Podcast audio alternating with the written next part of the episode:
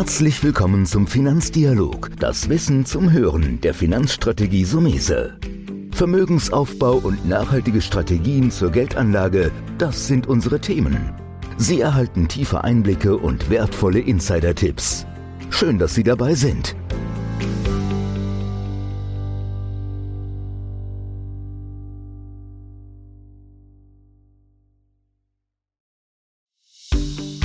Herzlich willkommen zum Finanzdialog, das Wissen zum Hören der Finanzstrategie Sumese. Vermögensaufbau und nachhaltige Strategien zur Geldanlage, das sind unsere Themen. Sie erhalten tiefe Einblicke und wertvolle Insider-Tipps. Schön, dass Sie dabei sind. Volker Fietsch hier im Gespräch mit Antonio Sumese. Im Podcast stellen wir heute eine Anlagemethode vor. Heute sprechen wir über die API-Methode und da ist gleich die erste Frage. Es ist natürlich eindeutig eine Abkürzung. Für was steht API? Ja, wir haben uns als Finanzberatungshaus natürlich irgendwann überlegt, wofür stehen wir oder was sind unsere Handwerkszeuge, wie arbeiten wir. Und die API-Methode steht im Grunde für aktive, passive Investments oder aktiv-passiv investieren. Ist ein bisschen geboren worden über die Zeit. Heute reden ja alle von ETFs. Und ETFs äh, haben eine Daseinsberechtigung, aber wenn ich einen ETF kaufe, investiere ich ja passiv. Ich kaufe einen Index, beispielsweise einen DAX oder einen MSCI World, dann wird dieser Index nachgebildet.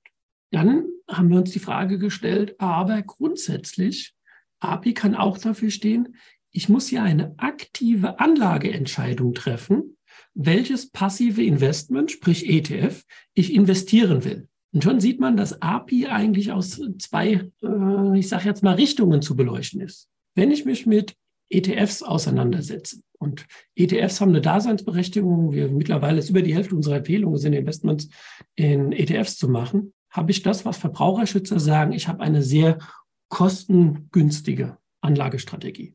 Das heißt, wenn ich einen Index nachkaufe, kostet mich ein Aktienindex vielleicht 0,2, 0,3, 0,4 Prozent Managementgebühr.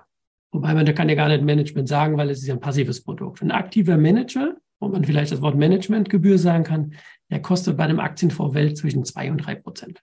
Also geht so ein bisschen der Trend in die Richtung zu sagen, ist kostengünstiges Anlegen die beste Alternative. Okay. Das heißt aber, wenn ich jetzt passiv komplett bin, das bedeutet, wenn der Trend nach unten ist, bin ich voll dabei. Genau, also beim aktiv-passiven Investieren, vielleicht noch ein bisschen aus unserem Alltag, wir würden ein Depot bauen und sagen, in welcher Kategorie ist der Fondsmanager in der Lage, mit seinen Informationen den Markt zu schlagen? Weil ein passives, ein ETF, bildet ja den Markt nach. Und das hast du ja gut gesagt, geht der Markt runter, bist du dabei, geht er hoch, bist du dabei. Also bleiben wir erst nochmal beim Aktiven im Bereich beispielsweise Schwellenländer oder Nischenmärkte. Da ist die Managementleistung eines aktiven Managers möglich. Das heißt, er kann den Index schlagen. Wir haben uns zum Beispiel asiatische Märkte angesehen und haben gemerkt, dass beispielsweise von JP Morgan es Investmentfonds gibt im Schwellenländerbereich, die besser sind wie die dortigen Indizes, sprich die ETFs. Auf der anderen Seite haben wir uns dann auch die Statistiken angesehen und haben gesagt, naja, wenn ich jetzt einen weltweiten Aktienmarkt sehe und ich habe einen globalen Aktienfonds Welt, kann ich ein globales ETF nehmen. Wir beispielsweise nehmen den MSCI World. Der hat 1600 Werte sondern wir nehmen den von Vanguard, den FTSE All World. Da sind über 3000 Werte drin. Also man merkt, selbst im ETF-Bereich kannst du noch breiter streuen, wenn du den richtigen Index aussuchst. Und so ist die Erkenntnis, dass bei den Aktienmärkten Welt in dieser Kategorie 80 Prozent der Fondsmanagers nicht schaffen, den Markt zu schlagen. Sprich, bin ich also mit dem Welt-ETF im Prinzip bei den 20 Prozent der Gewinner dabei. Und wenn ich nochmal einen Schritt zurückgehe, was ich eben angedeutet habe, es war die letzten Jahre so ein Glaubenskampf. Die Verbraucherschützer, siehe Stiftung Warentest, die haben immer gesagt, nimm aktive Fonds, nimm ETFs. Ich sage jetzt mal so ein bisschen Geiz ist geil. Und die Finanzindustrie, die Banken und Vorgesellschaften mit aktiven Fonds haben immer gesagt, nein, nimm den Fondsmanager, der ist in der Lage, mit seiner Managementleistung den Markt zu schlagen. Und dieser Kulturkampf, der ist in unseren Augen Unsinn. Deswegen haben wir mit der API-Methode gesagt, du musst in beides investieren. Und du musst dir auch die Frage stellen, dass das Investieren in ein ETF ein aktives ja, einen aktiven Auswahlprozess hat. Okay, du hast gerade so gesagt, also die meisten Fondsmanager schaffen es nicht, den Index zu schlagen, aber es gibt welche, die es schaffen. Ja, wie ich eben angedeutet, hängt das wirklich von ein bisschen von den Kategorien ab. In den Schwellenländern kann es der Fondsmanager leichter schaffen, mit seinem Informationsvorsprung den Index zu beschlagen, weil er dort vor Ort, weil es ist ja so, wenn du ein kleineres Unternehmen bist, dann bist du nicht im Fokus der Analysten. Nehmen wir beispielsweise mal eine Apple-Aktie. Eine Apple-Aktie ist im großen Index drin, kennt jeder. Da gibt es, ich will jetzt sagen, Dutzende, Hunderte von Banken, die Analystenabteilungen haben, die sich alle die Zahlen von Apple ansehen. Aber jetzt nehmen wir mal an, du bist ein kleines ja, eine kleine Technologiefirma, hast in Brasilien eine App erfunden, die gerade erst auf den Markt kommt. Die hat eigentlich noch keine auf dem Fokus, weil die großen Häuser sich ja erst im Moment auf das Research von den großen Werten konzentrieren. Und da hast du die Möglichkeit, wenn du dir eine Expertise aufbaust, den Markt zu schlagen. Deswegen ist es auch so, dass ich gar nicht, wie eben angedeutet, will in diesen Glaubenskampf rein. Es gibt aktive Manager, die schlagen den Index. Die kann man auch suchen und die kann man auch beimischen. Bei uns heißt beimischen im Prinzip zu sagen, einen gewissen Prozentteil aktives Management, ein gewisses Prozentteil passives, weil die Idee bei der API-Methode ist eigentlich das Beste aus zwei Welten zu finden. Okay, die, die, diese guten Aktiven findet man durch Beobachten, ne? Ja, im Grunde ist die Auswahl eines guten Fondsmanagers ist immer, guckt er die Rankinglisten an, welche Performance hat er, ich sage eins, drei Jahre ist mir persönlich immer zu kurz.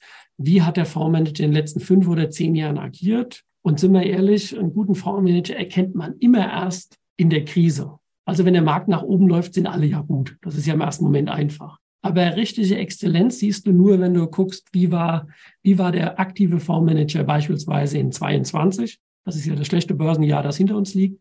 Oder wie war der Fondsmanager 2018?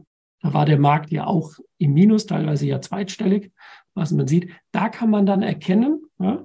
Und da geht es ja nicht immer darum zu sagen, wenn jetzt ein ein Index, sagen wir mal ein Beispiel, wir nehmen jetzt einen Nasdaq, der hat letztes Jahr 30 Prozent Minus gemacht. Wenn ich jetzt als aktiver Manager nur 20 Prozent Minus mache. Da war ich besser als der Markt. Da war ich besser als der Markt und habe eine Leistung gezeigt.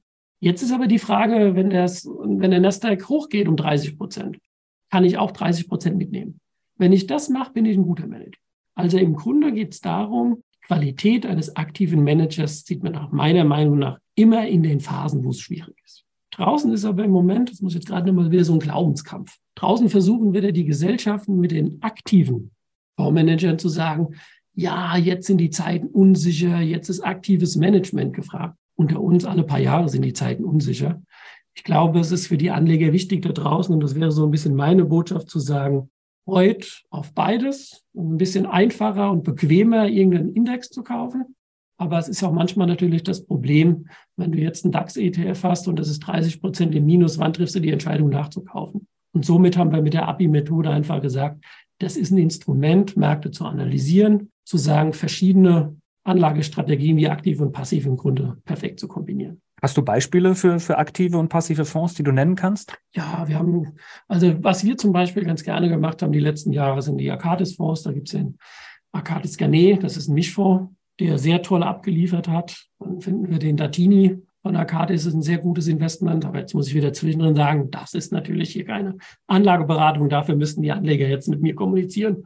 Und wir müssten überlegen, wie viel Prozent diese beiden Investmentfonds ausmachen würden ähm, in der Gesamtstrategie. Auf der Passivseite, ja, ich habe so meine drei Lieblinge. Ich persönlich bin ein großer Fan von Vanguard als passive Gesellschaft. Die sind in den 70er Jahren entstanden, liegen so bei sechs, sieben Billionen Dollar Anlagevermögen und die haben wirklich eine Kostenstruktur. Da können viele deutsche Investmenthäuser nicht mit, was die ETF-Seite betrifft. Ansonsten mischen wir natürlich auch iShares bei. Das ist ja die Sparte von BlackRock. BlackRock ist ja mit einer der größten Finanzunternehmen der Welt, in denen ihre ETF-Sparte heißt iShares. Und was wir auch ähm, auf der Agenda haben, ist Spider. Das ist die ETF-Marke von State Street. Das, ganz ehrlich, sind die drei Giganten im ETF-Markt. Und jetzt kommt also, glaube ich, auch so ein bisschen eure Rolle da ins Spiel, weil es gibt natürlich so Zeiten wie 2022, wo es vielleicht auch Sinn macht, mal von der einen Seite auf die andere Seite umzuräumen, sage ich mal. Ja, das ist richtig. Also wir haben ja grundsätzlich das Thema Rebalancing, das habe ich ja schon mal in dem Podcast gesagt, wo wir sagen, wir haben Strukturen, die wir angleichen. Aber haben wir jetzt beispielsweise vor einiger Zeit gemacht, sind wir ein bisschen nach Asien gegangen haben sogar einen aktiven Fonds ausgesucht, haben gesagt, China ist unter Wasser, weil da könnte man eigentlich einen eigenen Podcast mal über Antizyklisches machen. Aber ich mache das hier mal als kurzes Beispiel. Da haben wir gesagt, wir sehen den asiatischen Markt mit hohem Potenzial, weil er sehr stark abgestürzt ist. Und da haben wir uns entschieden, in einen aktiven Manager zu investieren von Morgan Stanley, also unser Geld und somit unsere Zeit. Und auf der anderen Seite haben wir gerade Bestände bei den weltweiten FTSE All World, den ich eben schon erwähnt habe, von Bankert wieder erhöht, weil wir gesagt haben, eine gewisse Aktienseite musst du im Prinzip immer, du musst die Aktienseite immer erhöhen, wenn die Börse schlecht ist. Weil die Logik liegt ja auch im Einkauf. Sind die Kurse schlecht? Also haben wir im Prinzip was gemacht, was ich so angedeutet habe. Wir sind einmal ein bisschen auf die Managementleistung für Asien gegangen und breiter Markt mit Vanguard. So, jetzt möchte ich nach dieser API-Methode vorgehen. Wie starte ich? Was, was ist mein erster Schritt? Ja, der erste Schritt ist erstmal, sich die Frage zu stellen, will ich in verschiedene Anlagestile investieren? Wenn ich das mit Ja beantworte, dann muss ich mir natürlich, ähm, wie immer, Informationen holen, muss recherchieren, muss mir Ranglisten besorgen. Ich persönlich. Ähm, ist auch der Job, den ihr macht, ne? Ist auch der Job, den wir machen, aber ja. wir lassen ja gerne auch ein bisschen die Informationen zirkulieren. Das ist ganz banal. Man kann sich eine Stiftung Warentest holen. Da findet man auf den letzten, das ist ja ein Monatsheft, da findet man dann auf den letzten, ich sage mal, sechs, sieben Seiten die verschiedenen Kategorien. Dann hat man schon mal eine Orientierung. Was ich auch ganz gut finde, ist das Investment oder Eurofinanzen. Das sind gute Magazine. Dann machst du deine erste Analyse. Und dann musst du natürlich dir die Frage stellen, klar, wie bewerte ich das? Da muss man sich hinsetzen und sagen, was ich gesagt habe, Charttechnik angucken. Wie hat der Manager in schlechten Phasen abgeschnitten? Und gleichzeitig ähm, sage ich ganz ehrlich, wenn wir bei ETF sind, machen wir genauso. Geiz ist geil. Was kostet mich ein ETF beispielsweise von DB Trackers, Deutsche Bank oder X-Trackers heißen sie ja mittlerweile? Und was kostet mich eins von iShares? Und da muss man knallhart sagen, wenn man ETF spielt, dann muss man sagen, Geiz ist geil aber nicht nur des ETFs wegen, sondern auch spezifisch die Anbieter vergleichen. Okay, weil das natürlich über die Jahre ein entscheidender Faktor wird. Ja, Kosten ist immer ein großes Thema. Ähm, je weniger Kosten, je schneller hat man gewinnt. Mehr Informationen zum Thema unter sumese.de und natürlich alle Informationen auch in den Shownotes. Das war der Finanzdialog, das Wissen zum Hören der Finanzstrategie Sumese. Natürlich ist dieser Podcast keine Anlageempfehlung, denn jede Anlageentscheidung muss individuell getroffen werden. Idealerweise ist sie Teil einer ganzheitlichen Strategie, die exakt zu Ihnen passt. Dazu müssten wir uns persönlich kennenlernen. Besuchen Sie uns auf sumese.de.